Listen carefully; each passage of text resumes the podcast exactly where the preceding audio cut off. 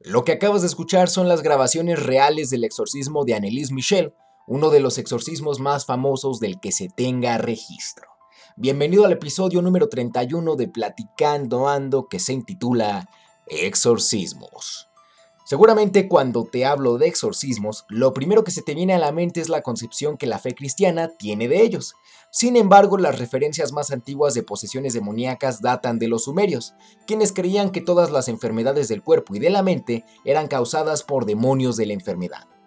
Muchas tablillas de escritura cuneiforme incluyen plegarias a ciertos dioses pidiendo protección contra los demonios, y otras solicitaban a los dioses que expelieran a los demonios que invadían sus cuerpos.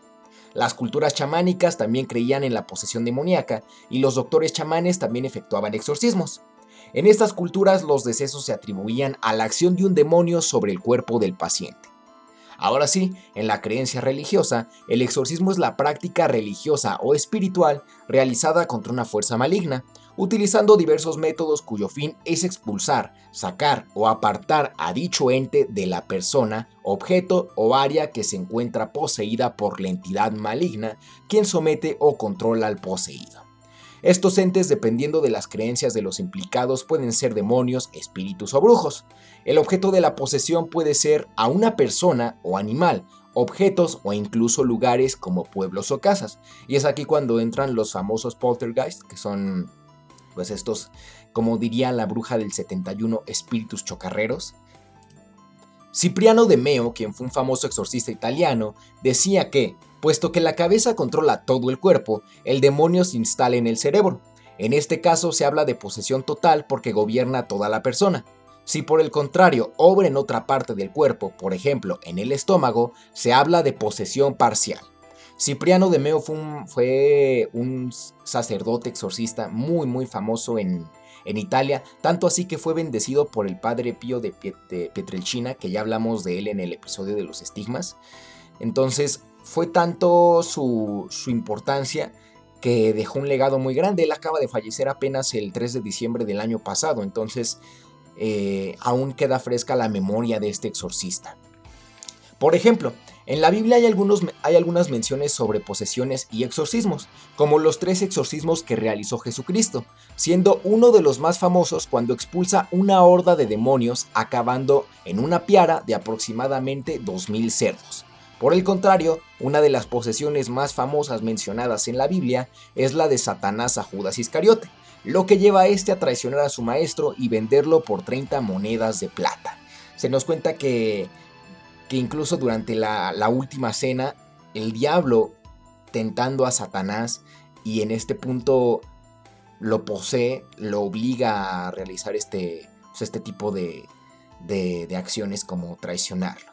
Y me van a decir que parezco una, una grabadora pedorra, pero volviendo a mencionar la película de la Pasión de Cristo, eh, creo que es la única película que ha presentado la figura de Judas como el tipo que al final se arrepiente, pero también muestran que no le fue del todo bien porque nos presentan la figura de Satanás como lo está tentando, nos presentan una figura en una escena en la que se oculta bajo un puente y aparece el primer demonio que lo, que lo tienta, o la escena que traumó a mucha gente que es cuando los niños lo empiezan a molestar pero Judas no los ve como niños, los ve como, como ancianos, o sea, los ve, los ve deformes, los ve horribles, los ve tuertos, y estos niños lo comienzan a perseguir por toda la ciudad hasta que llega el punto en el que decide suicidarse. Entonces, aquí también entra la influencia del diablo. Ahora, hay seis causas principales por las que se producen las posesiones demoníacas. La primera es la participación en ritos satánicos. La segunda, la consagración de un niño al demonio por parte de sus padres. Tercera, un pacto con Satanás para rendirle culto a cambio de bienes materiales. Cuarta, los maleficios. Quinta, prácticas de llamamiento de espíritus al jugar a la Ouija u otros medios de adivinación, lo que implica el riesgo de que algo posea a la persona.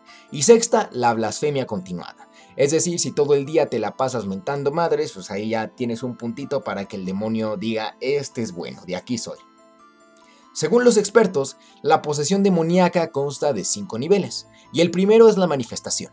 En esta etapa una persona sin ningún tipo de intención invita a la entidad a entrar en su cuerpo, es decir, a ver si existen estas, chingaderas de los demonios, quiero que entren a mi cuerpo. Como el famoso video de Facundo cuando va al panteón, cuando se le aparece a la famosa niña del panteón, que él entró ahí bien chiles diciendo, si alguien está aquí en este panteón, eh, tome mi cuerpo, poséame, los dejo. Esa es una, esa es una invitación a, seres, pues, digamos, malignos, de bajo astral, como, como quieran llamarles, ¿no? Les, les estás dando la, la oportunidad. Es como si dejaras la puerta de tu casa abierta en Ecatepec. No sabes qué es lo que se pueda meter, pero de que algo va a entrar, algo va a entrar. No necesariamente tiene que ser algo bueno, tampoco tiene que ser algo malo, pero pues mejor dejarla cerrada, ¿no? También existen casos en donde la entidad accede a su víctima sin permiso alguno. La segunda es la infestación. En este nivel el demonio empezará a utilizar a su víctima en lo que puede parecer típicos signos demoníacos inteligentes. La entidad puede presentarse como el espíritu de un ser querido o incluso de un ángel y te empieza a hacer un coco wash de, ah, mira, pues es que yo soy, yo soy tu, tío muerto, sí, cómo has estado, ya has crecido mucho, o en el caso del ángel, pues te empieza a dar falsas señales de, de sígueme, sigue el camino de Dios y la persona pues ingenuamente cae en ese juego. El, espíritu se gana la confianza de la víctima, por lo que la entidad puede influir en la persona y finalmente tomar el control total.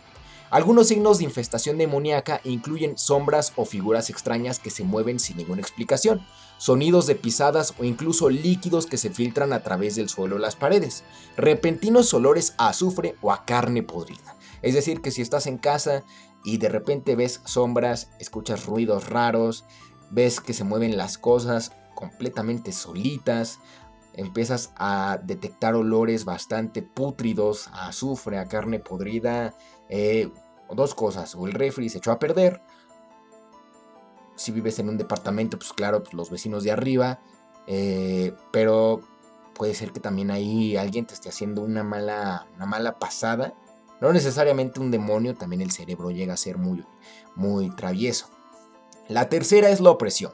Cuando un individuo está bajo la opresión demoníaca, la entidad comienza a afectar a la persona psicológicamente, física y emocionalmente. El objetivo es hacer que la víctima renuncie a la lucha o a la voluntad de vivir, sobre todo a su alma, pudiendo conseguirla mediante el suicidio, porque al final si la persona se quita la vida es la manera más fácil de acceder a su alma, de obtenerla, que es lo que ellos desean. Es aquí cuando aparecen las señales que evidencian una posesión como auténtica. La primera pues es la evidencia de automutilación, la segunda cuando la víctima maldice cuando no es parte normal de su carácter, la tercera son las aversiones repentinas a los lugares y objetos religiosos, sobre todo al punto de difamación o llegar a destruir objetos como cruces, cálices o iglesias. La pérdida de largos lapsos de tiempo, que es cuando la identidad controla a la víctima, que de repente se les apaga como el cerebro. No sé si les ha pasado que de repente se quedan idos y, te dicen, oye, ¿estás aquí? Ah, sí, sí, aquí estoy, pero ah, supuestamente a los poseídos así les pasa, pero ellos de verdad perdieron, pongámosle, 5 minutos de su vida, 5 minutos donde no saben qué estaban haciendo. También la víctima puede llegar a ser eh, amenazante, abusiva o violenta sin motivo aparente, dañando a animales y personas. Comienzan a padecer de pesadillas o fuertes terrores nocturnos.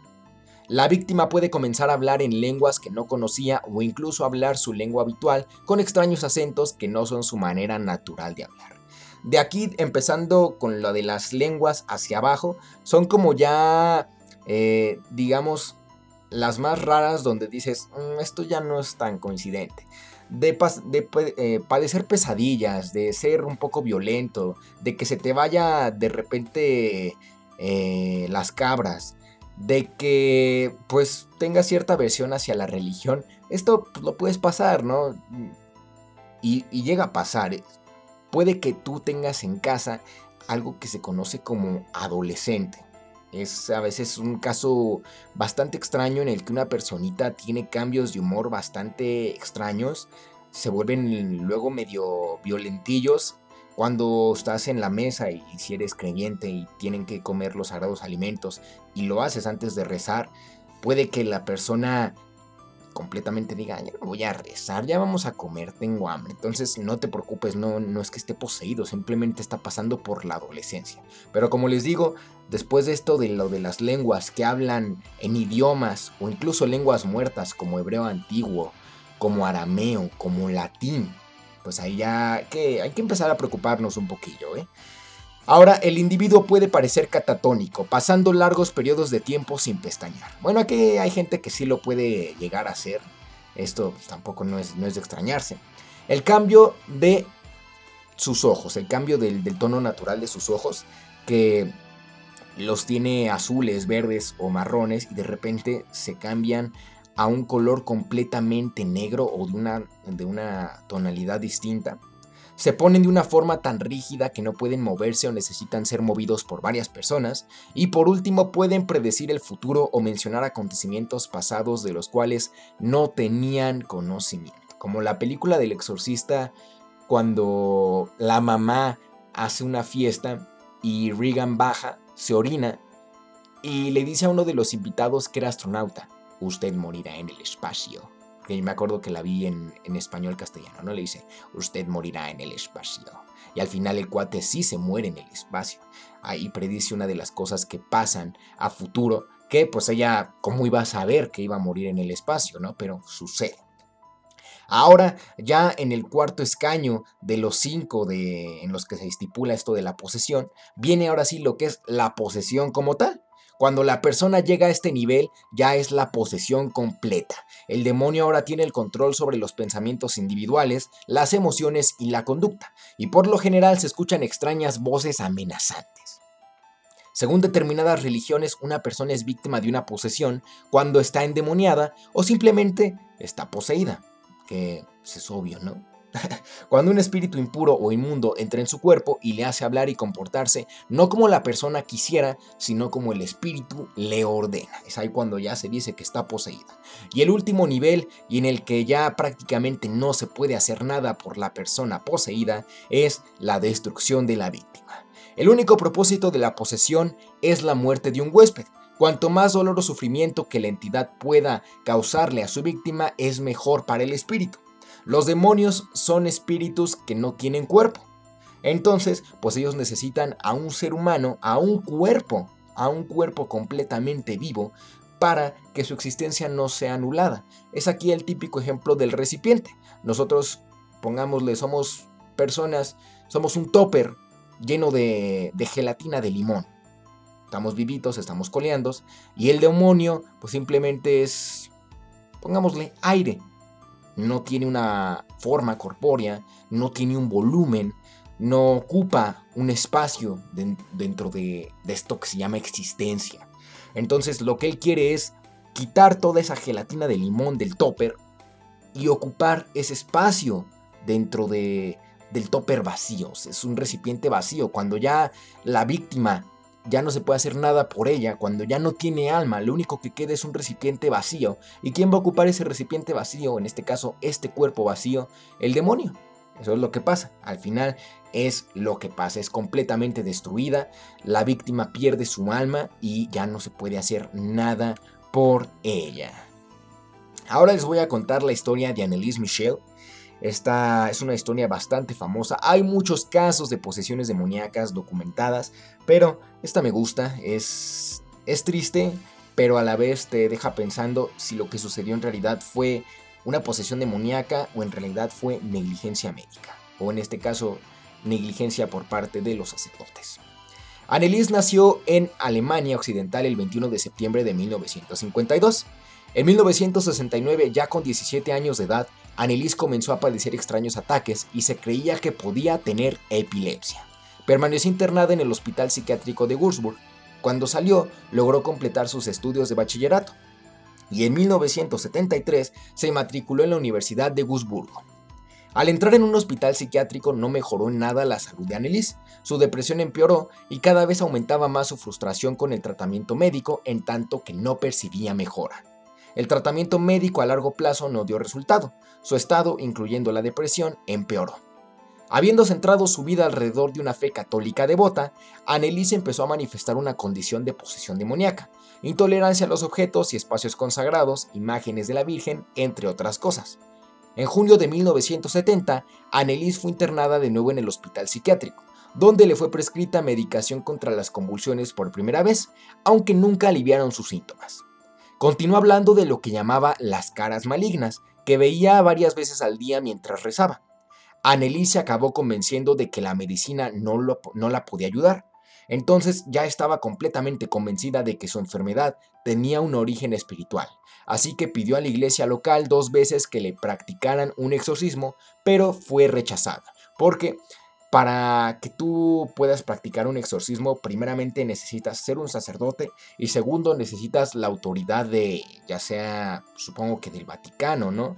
O, de tu obispo o de tu cardenal de, la región, eh, supongo, ¿no? O sea, no, no cualquier hijo de vecino puede decir, ah, me siento mal, veo cosas, practíquenme un exorcismo, a la de ya, la necesito ya, porque mañana tengo una peda, entonces no puedo ir, eh, no puedo ir mal. No, no puedes hacer eso. Tienes que ser un sacerdote, porque pues no es así como que tú digas, ah, sea que me voy a enfrentar, claro, un exorcismo.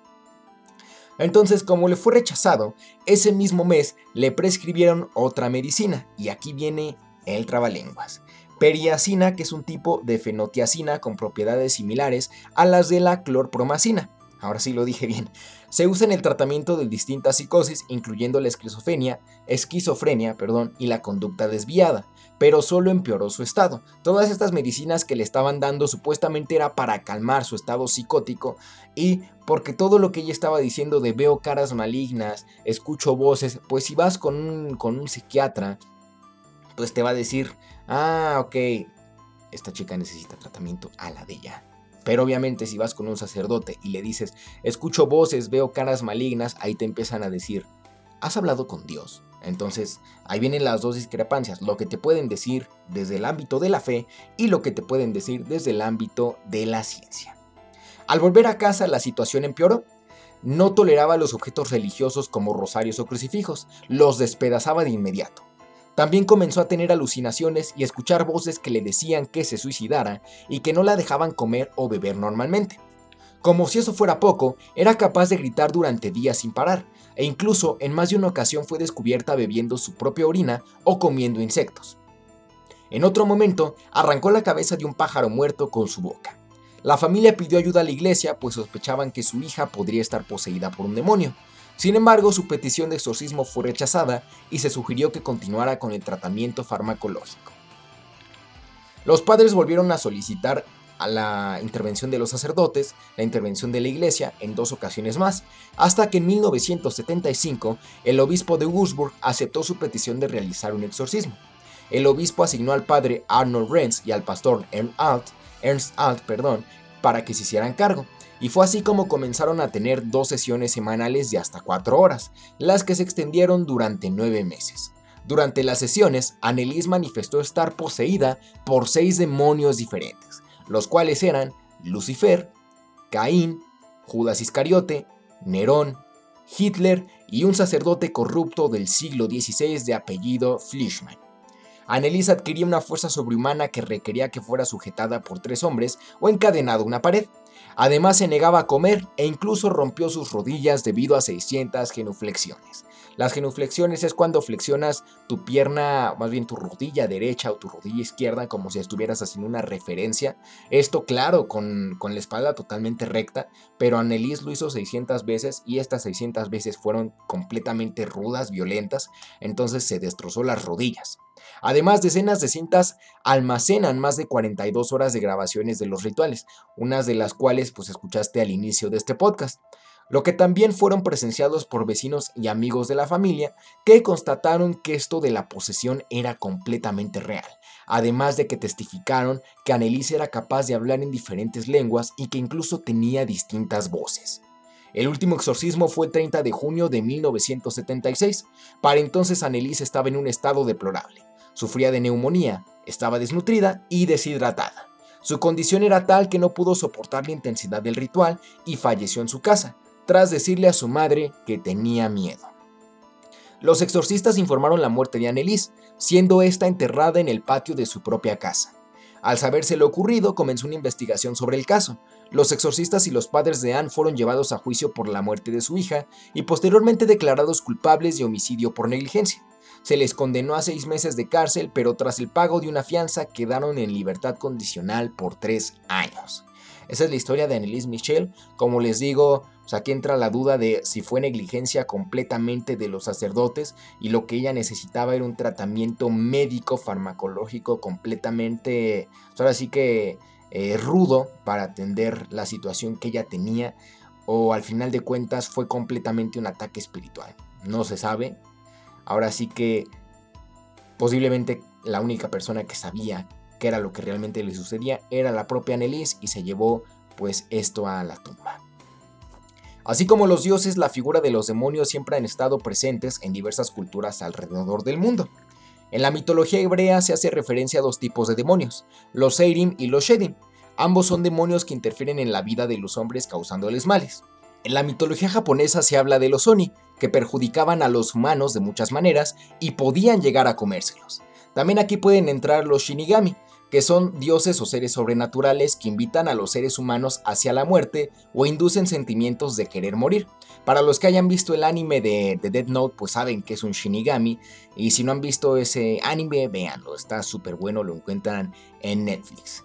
Ahora, en la cosmovisión azteca existían las Itzimime, que eran seres femeninos relacionados con las estrellas, de apariencia esquelética que devoraban hombres. Pese a que hoy se les puede dar la descripción de demonios, los aztecas no las veían como tal, fue hasta después de la conquista cuando se acuñó ese término. En la mitología egipcia está presente Apep o Apophis. Aparece representado como una serpiente gigante. Su función es la del caos. Busca destruir a Ra, el dios del sol, y sumir la existencia en las tinieblas.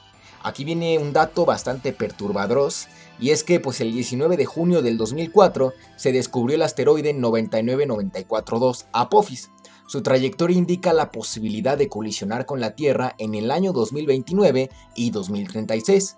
Lo nombraron en honor a Apophis por su actitud destructora. Así que pues aprovechen los últimos 8 años de vida que nos quedan porque si el COVID no nos mata, pues nos va a matar Apophis.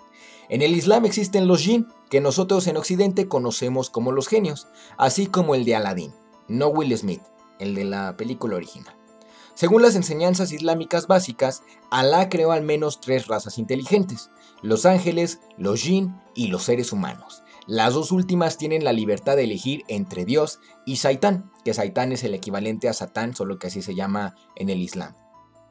Según la mitología griega, los demonios eran seres humanos utilizados por los dioses griegos para llevar las malas noticias al pueblo. De ahí viene la asociación de mensajeros del mal. Los filósofos griegos de las corrientes socráticas como Platón mencionaban que los demonios eran seres encargados de otorgar el saber y guiar al humano tal y como lo menciona Platón en la Apología de Sócrates, señalándolo como el hombre que siempre tuvo un daemon a su lado, que daemon es demonio en, en griego. Y bueno amigos, eso fue todo sobre las posesiones demoníacas, sobre los demonios. Es un tema bastante eh, extenso, pero eh, creo que lo sinteticé lo mejor que pude, claro, obviamente centrándome en el caso que me interesaba, que era el de Annelies Michel, pero también que conocieran un poco que ¿Qué, hay más allá de los exorcismos? Porque como hemos visto infinidad de churros y churros de películas que sacan cada año, que exorcismo en el Vaticano, que el último exorcismo, que Juay de Rito, ya, ya hay tantas que, que dices, bueno, pues al final, ¿para qué, para qué las veo? Con, ver una sé de qué se tratan todas las demás. Pero pues sería interesante conocer cuál era el trasfondo, ¿no? Entonces puede ser que a lo mejor, como te digo, en tu casa huela a caño, huela, ahora sí que perdonen mi francés, a caca, pero pues al final puede ser el drenaje o puede ser un demonio, quién sabe, ¿no? Hay situaciones bastante extrañas. El mundo se vuelve un lugar cada vez más extraño. Ahora vamos a pasar con las recomendaciones porque no nos podemos despedir de este podcast sin que les recomiende eh, algo. Entonces, la primera es de ley, que vean El Exorcista del año 1973. Esta película también está basada en una novela homónima que se lanzó, se publicó más bien en 1971. William Peter Blatty se basó en un caso que escuchó eh, más bien leyó en un periódico que sucedió en los años 40 en Estados Unidos de un niño que estuvo poseído por el demonio y un caso bastante raro, bastante fuerte. Leyendas Legendarias tiene un episodio precisamente de ese, de ese exorcismo. Entonces está muy bueno. Y además, curiosamente, cuando se estrenó esta película en 1973 es cuando Annelise Michel se matriculó en la universidad antes de que empezara esto del rollo de, de su enfermedad y del exorcismo. La segunda película es precisamente El exorcismo de Emily Rose, que se basa completamente en la historia de Annelise Michel. Es la misma historia, solo que con nombres completamente distintos. Te presentan la historia desde el punto de vista del sacerdote que es llevado a juicio, pero también la historia de algunos testigos que comienzan a decir, no, pues es que esto se debe a la esquizofrenia, no, esto se debe a las convulsiones, pero además te, muestran esa visión del sacerdote y al final te dicen, pues quien tiene la última palabra, pues es usted, querido espectador. La tercera película se llama Legión de Ángeles. Esta es una película del año 2010. Eh, la trama es sencilla. Dios pierde la fe en la humanidad y le ordena a sus ángeles que comiencen el apocalipsis. Pero pues el arcángel Miguel, que aún conserva la esperanza en, la humanidad, pues se dispone a proteger a los seres humanos, específicamente a una mujer que está embarazada, entonces protegiendo al bebé se va a preservar la, la raza humana. La gracia de esta película es que cuando los ángeles bajan a la tierra, empiezan a poseer a los seres humanos. Entonces comienzan a adoptar actitudes eh, conductas que tú las ves y dices, no manches, se le metió el diablo, pero no, en realidad son los ángeles y se vuelven igual de violentos que como una persona poseída por un demonio, ¿no? Está buena la película, es de acción, está protagonizada por Paul Bettany, también sale Dennis Quaid. Eh, para quienes no ubiquen a Paul Bettany, pues ahí les va y a lo mejor es una razón más para verla. Es quien interpreta a Vision en la, pues, en la serie de WandaVision, en las películas de los Avengers. ¿Qué más quiere, no? Pues Paul Bettany. La número 4, la, recomendación número 4 es El Exorcista, la serie. Esta es una serie secuela de la película de 1973, consta de dos temporadas. Eh, sale eh, Alfonso Herrera, Alfonso Herrera poniendo en alto el nombre de México, una serie bastante buena. La primera temporada se centra en un personaje que todos conocemos porque nos causó bastante, bastante miedo cuando éramos niños, por lo menos a mí que viene traído desde El Exorcista, desde, desde esa película de 1973. La segunda temporada, una historia completamente distinta, pero pues en ambas sale Alfonso Herrera para aquellas niñas, mujeres que les guste, que se les hace muy guapo. Véanla, es una, una, película, una serie bastante interesante, bastante entretenida, que pues, lamentablemente la cancelaron. Solo tuvieron dos temporadas. Yo creo que pues era una serie que tenía para dar más. Y la última, la última recomendación. Esta es una recomendación bastante eh, extraña para las que doy en el, en el podcast, porque normalmente les recomiendo películas o series, pero en este caso les voy a recomendar una historia. Este es un, un video, una historia que pueden encontrar en el canal de YouTube que se llama Relatos de la Noche. Yo Sé que aquí en la audiencia hay varios fanáticos de este canal porque tienen unas historias bastante buenas y precisamente tienen una que se llama Exorcismo en Tijuana. Sí, estas historias son las típicas historias de fantasmas, de aparecidos, de espectros, de duendes, pero el chiste, o por lo que a mí me gustan, es que a diferencia de otros canales donde las historias que incluso cuenta el público se notan bastante novelizadas, bastante chuscas, bastante ficticias. Pero en este caso, Relatos de la Noche las hace tan amenas que incluso la voz del locutor es tan relajante que te mete completamente en la historia y no te aburre. Entonces, si les interesa, busquen en YouTube Relatos de la Noche, suscríbanse. De paso, también suscríbanse aquí en YouTube, ya llegamos a los 100 suscriptores. ¡Yay! Ya vamos a darle la madre al Luisito Comunica, ya dentro de como unos 15 años, yo creo. Bueno, relatos de la noche, pongan exorcismo en Tijuana porque este canal tiene muchos videos, algunos relacionados con exorcismos, pero en especial este de exorcismo en Tijuana está muy bueno. Recomendación para escuchar este tipo de videos, si son muy aventados, si son locos, así como yo, escúchenlo en la noche, con todo completamente apagado, con audífonos, Si es de su preferencia, cierren los ojos, si no, déjenlos abiertos, pero completamente en penumbras, y así van a disfrutar más la experiencia. Si se sugestionan muy fácil, pues mejor espérense al otro día, ah, en el desayuno, en la comida, mientras hacen la tarea, pero escuchen estos videos, están buenos, y si les interesa, pues suben nuevo video cada jueves y domingo. Entonces, relatos de la noche muy muy buenos. Esas son las recomendaciones de esta semana. Entonces, bastante interesante el tema de los exorcismos, pero díganme ustedes qué opinan, les interesa, no les interesa, creen o no creen, independientemente de si son religiosos o no, de si son cristianos, judíos, musulmanes, agnósticos, ortodoxos, qué opinan de esto de los exorcismos.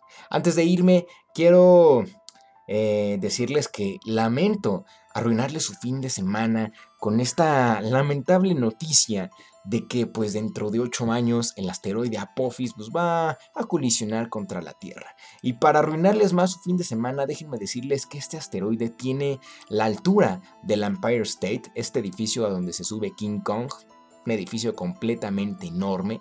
Claro, no es el más alto del mundo, pero pues, es un edificio de como 300 metros de altura. Entonces el Apophis no es cosa para echar de menos. Y si en años anteriores hemos echado ahí el rollo de, ay, pues dentro de poco va a caer un asteroide y no pasa nada. Y al otro año, ah, dentro de poco va a caer un asteroide. Pues ahora sí, en 2029, para que se nos quite, va a caer un asteroide de adeveras. Y para que se nos quite esa maña de, de andar ahí de rascándole los, los tanates al tigre, en el 2036 va a volver a, impactar contra la Tierra. Va a decir, por si les gustó, ay, les va otra vez, ahí les va. Entonces, ahí está la triste noticia de Apophis. Entonces, los dejo con el chef Adrián Herrera que nos tiene un mensaje bastante importante, un mantra que hay que escuchar. Adelante, chef Herrera, lo escuchamos. Hola, soy el chef Herrera. Estoy aquí para decirte, ánimo, vamos a salir adelante todos juntos. claro que no, son mamadas. Nos va a cargar la super verga.